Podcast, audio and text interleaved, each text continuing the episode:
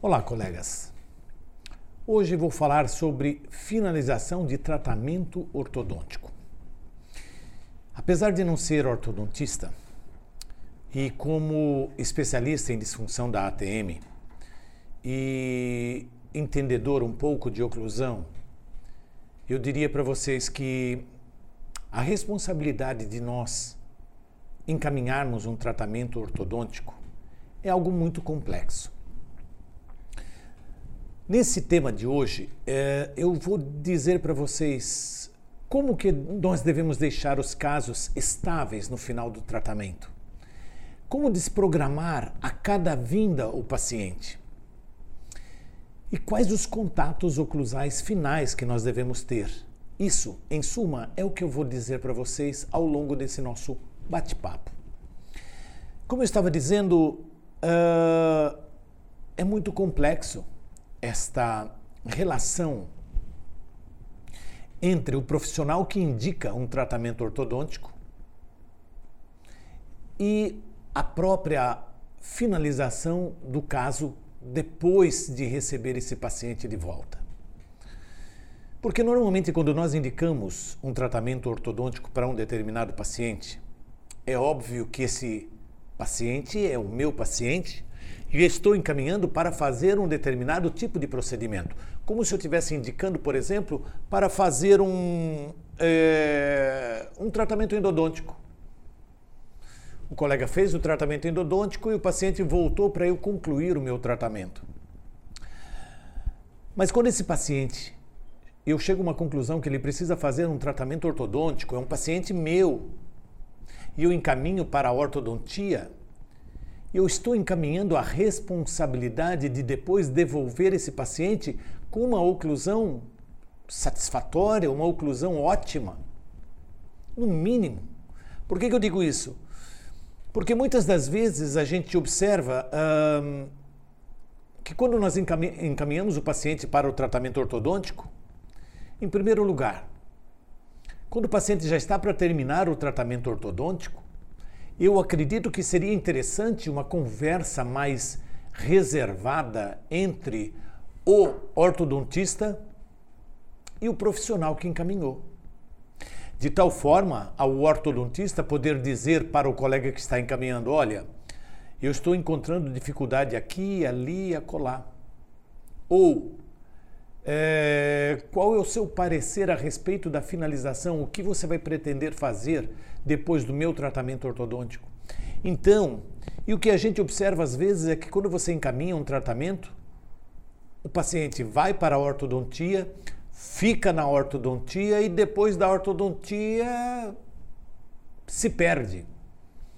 Existe a importância desse paciente simplesmente entender que esse paciente que foi encaminhado para a ortodontia, ele precisa voltar para fazer provavelmente algum ajuste oclusal de alguma interferência que a própria ortodontia não conseguiu resolver. Apesar que, eu penso, a ortodontia tem a faca e o queijo na mão para poder finalizar o caso da melhor forma, sem interferência oclusal nenhuma de tal forma não necessitar sequer de pegar uma broca e fazer um pequeno ajuste nos dentes. Porém, não é o que acontece na maioria das vezes. Eu tenho com os meus colegas ortodontistas, da qual a gente conversa e da qual a gente sempre encaminha e temos um relacionamento profissional bastante estreito, situações de que, quando o paciente está terminando um tratamento ortodôntico, o colega ortodontista às vezes vem até a minha clínica, ou eu às vezes vou até a clínica dele para saber exatamente como que vai finalizar aquele caso, que eu ou provavelmente vou fazer uma reabilitação, ou aquele paciente que já faz parte da, da, da, do rol dos meus pacientes ficarem com uma oclusão estável o suficiente para que eu depois não tenha esse paciente me cobrando, colocando o dedo no, em riste na minha, no meu rosto, dizendo: olha, você, antes de eu ir para o tratamento ortodôntico, eu não tinha essa retração de gengiva, ou eu não tinha essa abfração. Enfim, é, eu acho que nessa hora, na hora da finalização, é importante esse contato.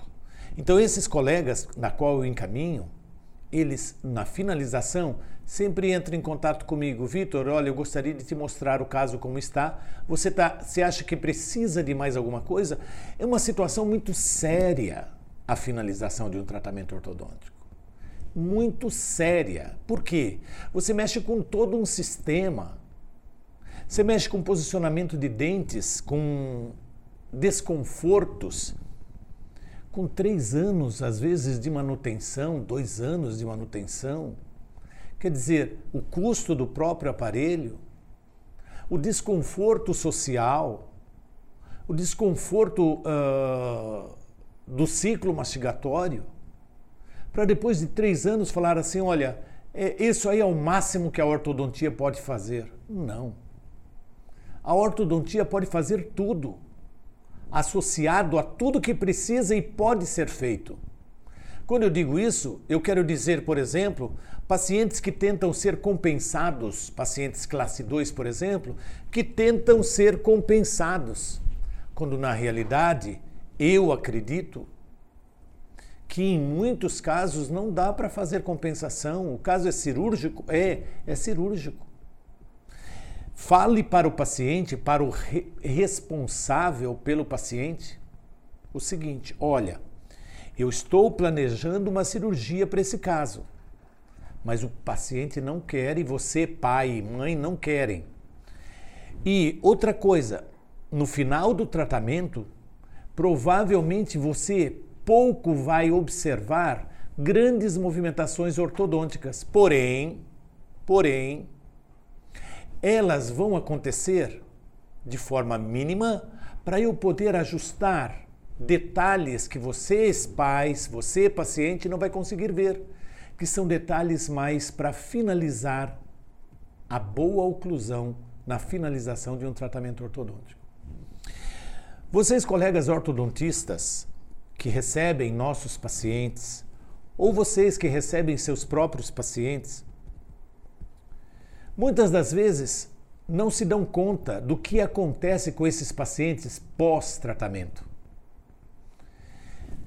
Ele de repente começa. Não vou falar em disfunções temporomandibulares, que isso aí é um assunto à parte, mas eu quero dizer de algumas situações da qual o tratamento é finalizado e o paciente simplesmente começa a dizer: Olha, eh, esse dente é, começou a apresentar uma retração de gengiva.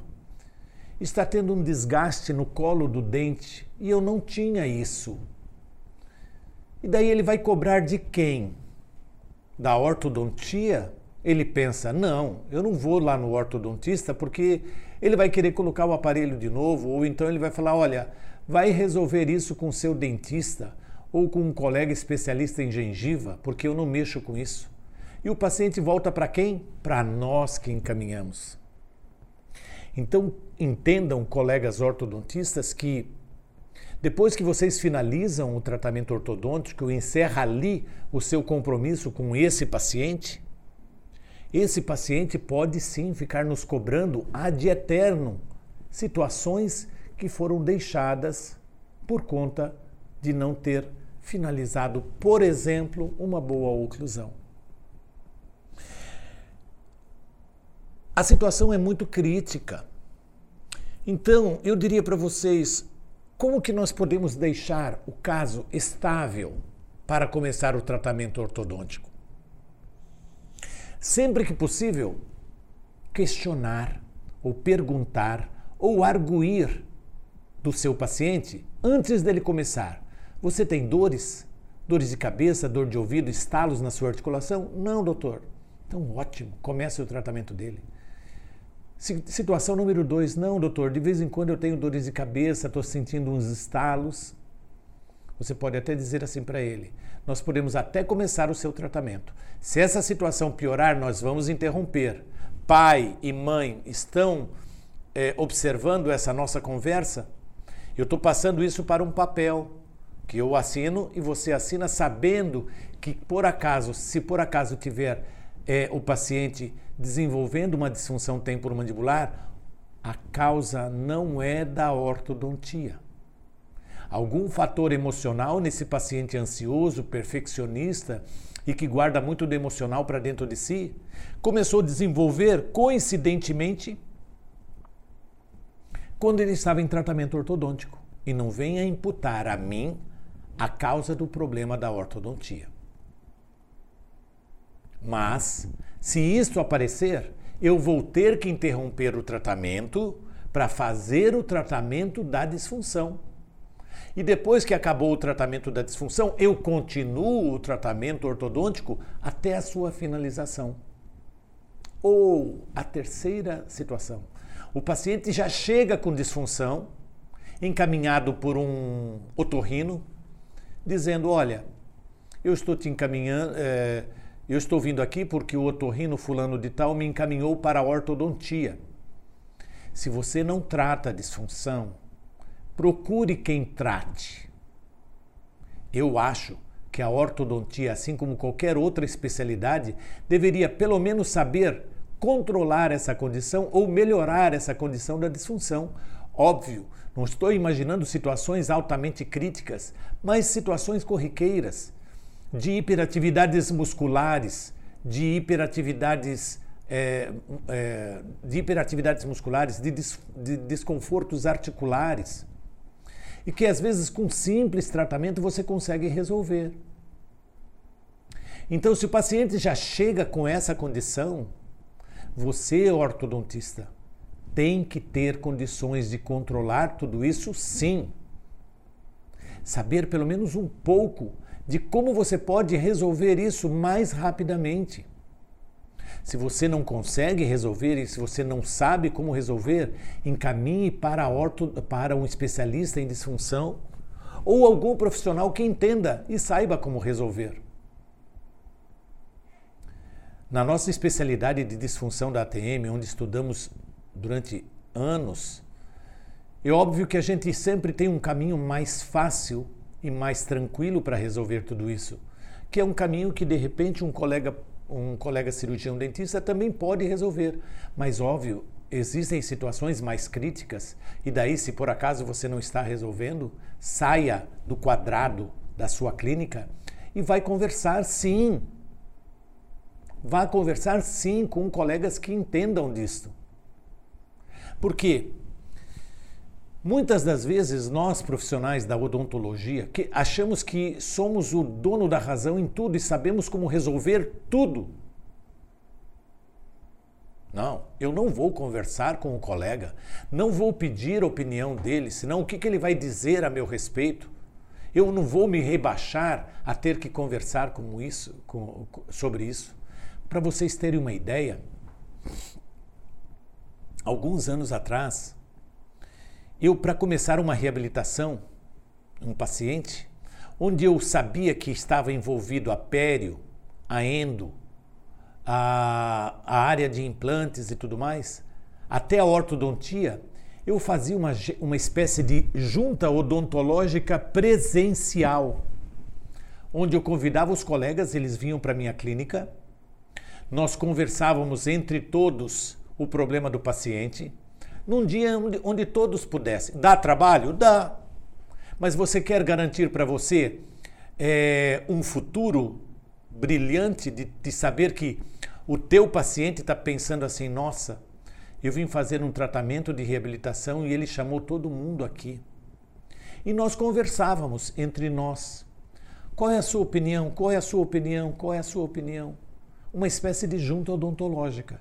E depois que todos chegamos a uma conclusão, olha, esse dente está perdido, olha, esse dente aqui nós vamos ter que movimentar, olha, isso aqui, eh, esse dente vai ter que fazer tratamento endodôntico, tem, tem problema de bolsa periodontal. Bom, quem que vai começar primeiro? Ah, vai começar primeiro o colega da periodontia, depois vai para a endodontia, ao mesmo tempo entra a, o implante e depois, por último, eu finalizo reabilitando tudo. Então, inclusive, até o organograma do trabalho era dividido. Eu passei muitos anos da minha vida ficando apenas 15 dias na minha clínica.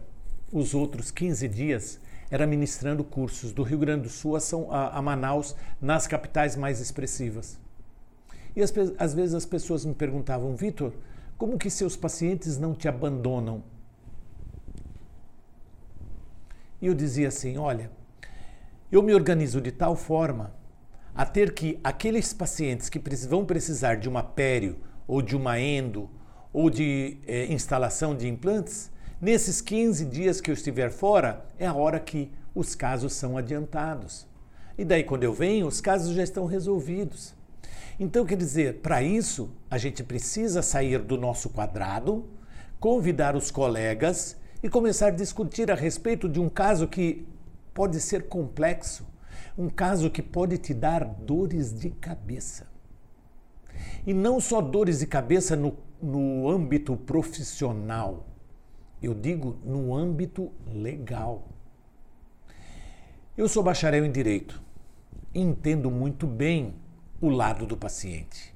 E sei entender muito bem que quando ele chega querendo comprar algum equipamento ou algum aparelho de som ou uma TV e ele chega na casa dele e a TV não funciona, é óbvio que ele vai ter que correr atrás dos seus direitos. Como é óbvio que ele também vai querer procurar os seus direitos quando um tratamento não, não atingiu aquilo que se esperava.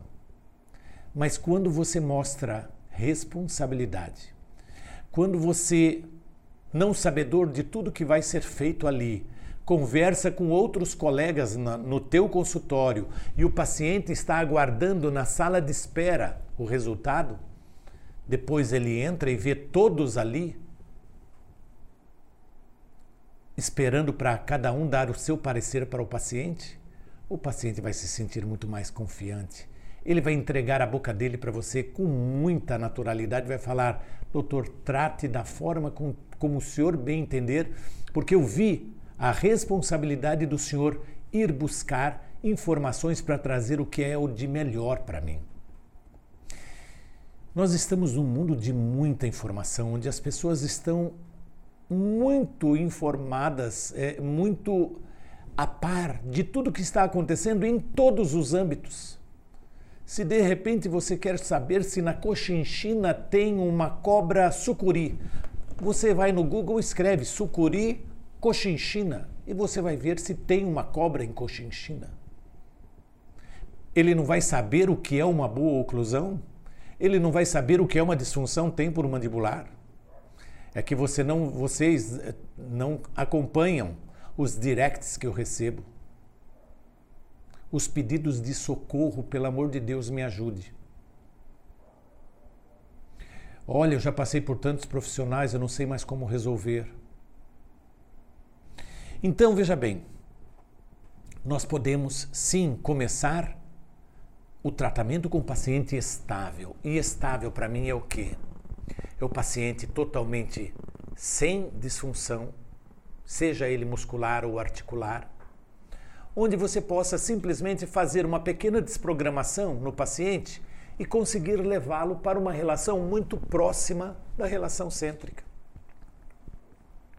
Por que eu digo muito próxima? Porque às vezes uma pequena manipulação, manipulação essa que você não pode fazer se o paciente estiver com disfunção temporomandibular. Vai manipular pacientes que têm dores aqui, Vai manipular pacientes que têm dores artrálgicas dentro da articulação. Ele sai correndo da tua clínica e não volta mais. Eu estou dizendo manipulação para pacientes que não têm disfunção temporomandibular. E isso significa o quê? Simplesmente o paciente deitado, você vai atender e vai fazer uma ortodontia agora. Pede para o paciente, abre e feche a boca sem tocar os dentes até eu voltar. Deitado, ele vai ficar abrindo e fechando a boca. Não abra muito, só um pouquinho. Abre e fecha, abre e fecha, abre e fecha. Fica fazendo o tempo que você prepara seus, seus materiais. Ou vai atender uma outra cadeira, quem atende três, quatro, cinco cadeiras.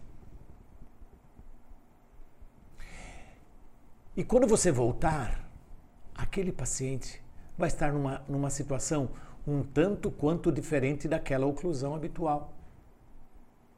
Então, isso já começa quando o paciente for fazer um planejamento ortodôntico, Você já montar o caso dele em articulador como? desprogramando, montando o caso dele em, em, relação cêntrica ou próximo de relação cêntrica e observando montado no articulador como é verdadeiramente esse, esse paciente, qual é a classe real desse paciente. Por que, que eu digo isso? Porque se você vai pegar apenas kits ortodônticos, como eu canso de ver nos cursos, professor, olha, eu trouxe o caso desse paciente, olha aqui o, o caso dele, mostra uh, teleradiografia, mostra traçados e tudo mais. Mas quando eu peço e falo assim, mas espera aí, o caso não está montado em articulador. Não, doutor, tá aqui, ó, dois modelinhos aqui, ó. Se eu pegar e colocar eles de pé, eles ficam paradinhos. Na verdade, eles são recortados no recortador na máxima intercuspidação. Mas será que, por exemplo, o seu paciente adulto, a oclusão dele é igual à relação cêntrica para você tratá-lo como se ele estivesse na relação cêntrica? Para isso é simples. Manipule o paciente. Existe até um front platô que se pode construir. Não é gig, é front platô, que é uma plataforma que você constrói rapidamente e pede para o paciente fazer movimento para frente, para trás, para um lado e para o outro, fazendo o que nós chamamos de arco gótico de Guise. Esqueça esse nome. Só lembre que tem que fazer esse movimento para frente, para trás, para um lado e para o outro. Para quê? Para desprogramar. Nossa, mas isso dá muito trabalho. Então, sabe o que você pode fazer? Peça para o paciente deitado colocar a unha, o, o dedo polegar nos incisivos superiores. E para que ele feche levemente a boca, até tocar na unha dele. E peça para ele fazer pequenos movimentos para frente, para trás, para um lado, para o outro, na plataforma digital dele. Tudo bem, não precisou fazer um, um front platô, mas você faz isso. Para frente, para trás, para um lado e para o outro. E daí vai, resolver, vai é, é, montar outras coisas, vai atender outra cadeira. Aí quando ele chega, quando você a, voltar, pega um registro, de repente com cera, com cera 7, plastifica e toma esse registro em relação cêntrica. E monta esse caso. E vai estudar o paciente fora da boca dele, mas não estudar modelos de gesso, que vêm lindos e maravilhosos e polidos de um kit ortodôntico. Aquilo lá não conhece, aquilo lá você não vai saber se o paciente verdadeiramente está numa posição estável, ortopedicamente estável, como diz Jeffrey Ockerson. Ah, mas meu paciente adolescente. Não. Bom, é uma outra história, paciente adolescente. É uma, minha, uma paciente criança é outra história. Mas a maioria dos pacientes que chegam já adultos, às vezes de tantas interferências oclusais, eles acabaram assumindo um outro tipo de oclusão para fugir dessas interferências e ficaram cada vez mais longe da relação cêntrica, porque para mim a relação cêntrica é uma posição mais estável da articulação também. Eu estou visando a articulação. Monta o caso em articulador, planeja o caso em articulador, e daí no, no seu planejamento você vai ver se aquele paciente realmente é classe 1 ou ele é um classe 2. Se ele é um classe 2, se ele merece cirurgia ou não. E acima de tudo, o paciente começou o tratamento com um bom planejamento, porque na nossa profissão tudo significa planejar. E depois que o paciente fez um bom planejamento, você fez um bom planejamento, ele já terminou, ele já começou o tratamento ortodôntico. Ah, professor, como é que eu vou saber se a cada vinda dele ele está na relação cêntrica para eu observar como eu estou caminhando com o meu tratamento? Simples. Ou fala para ele ficar com a boca abrindo e fechando a boca, uh, a mandíbula, um, algum tempinho enquanto você prepara o material. Ou simples, faça da unha uma plataforma digital. Ele desprograma sem, sem raspar a unha, não. Simplesmente escorrega para frente, para trás, para um lado, para o outro. Fica fazendo esse movimento. Daqui a pouquinho, quando você voltar, você vai ver. Se você quiser fazer esse teste hoje à noite na sua casa, deite na tua cama, imaginando que você está numa cadeira do dentista, e faça esse tipo de situação. E veja se você vai conseguir fechar na sua oclusão habitual. Olha, eu diria que quase 90% vai dizer que não. Então entenda que você consegue desprogramar o paciente a cada vinda. A cada vinda. Basta deixá-lo ali uns cinco minutinhos desprogramando, seja abrindo e fechando. Ah, não preciso de equipamentos? Não. Ah, não preciso de uma placa oclusal? Não. Se o paciente não tem disfunção, então desprograme. Ah, eu sei manipular, cuidado. Fina... Prosseguiu-se todo o tratamento. E agora na finalização? Fase crítica. Eu gostaria de saber se vocês, colegas ortodontistas, pretendem deixar a melhor oclusão num paciente, não é o que se busca na finalização de um tratamento ortodôntico? Então, vamos fazer uma inspeção para saber quantos consultórios odontológicos possuem pinças do tipo Miller com papel é, carbono do tipo A com filme que é, tem uma espessura bem fininha. E quantos chegam no final do tratamento ortodôntico, batem o papel carbono de, de papel carbono de ambos os lados para ver se os toques estão bilaterais, simultâneos e estáveis. Estáveis significa ponta de cúspide em fundo de fossa, ponta de cúspide em crista, mas não ponta de cúspide em vertente desviante. Ah, é uma vertente triturante. É uma vertente desviante. Então não reclame se por acaso faz acontecer uma recidiva depois de algum tempo, porque provavelmente essa ponta de cúspide vai fazer algum movimento para desviar e para movimentar aquilo que você levou anos para conseguir mesmo porque encontram-se, em vários casos de finalização de tratamento ortodôntico, dentes em infraoclusão. Como eu já escutei em N cursos que dei para ortodontistas, onde o colega falou assim: não, daqui a algum tempo esse dente vai instruir até tocar no dente de baixo. Ah, é? Se tiver um bom ponto de contato, nem espere isso. Ou se não tiver um bom ponto de contato, você vai ter que esperar anos para isso. Então, papel carbono, pinças e, acima de tudo, observar ponta de cúspide. Ah, eu não consegui exatamente uma ponta de cúspide com uh, um fundo de fossa pré com pré porque o paciente perdeu um. Enfim.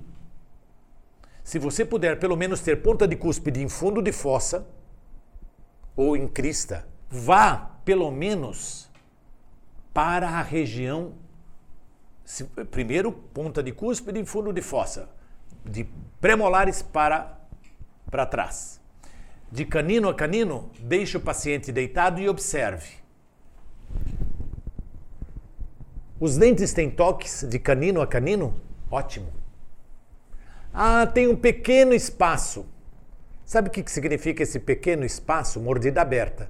E sabe o que significa mordida aberta? Que na, em qualquer protrusão mínima que seja, tem dente lá atrás tocando.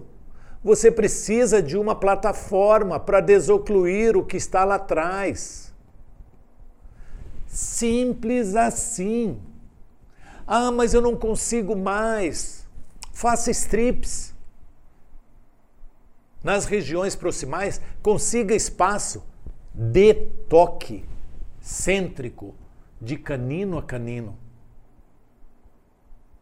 E depois, na protrusão, avalie se ele está fazendo uma boa protrusão, é, desocluindo todos os posteriores. Cheque o lado de trabalho para ver se está desocluindo tanto o lado de trabalho quanto de balanceio e faça o mesmo do outro lado. Agora, já alerto.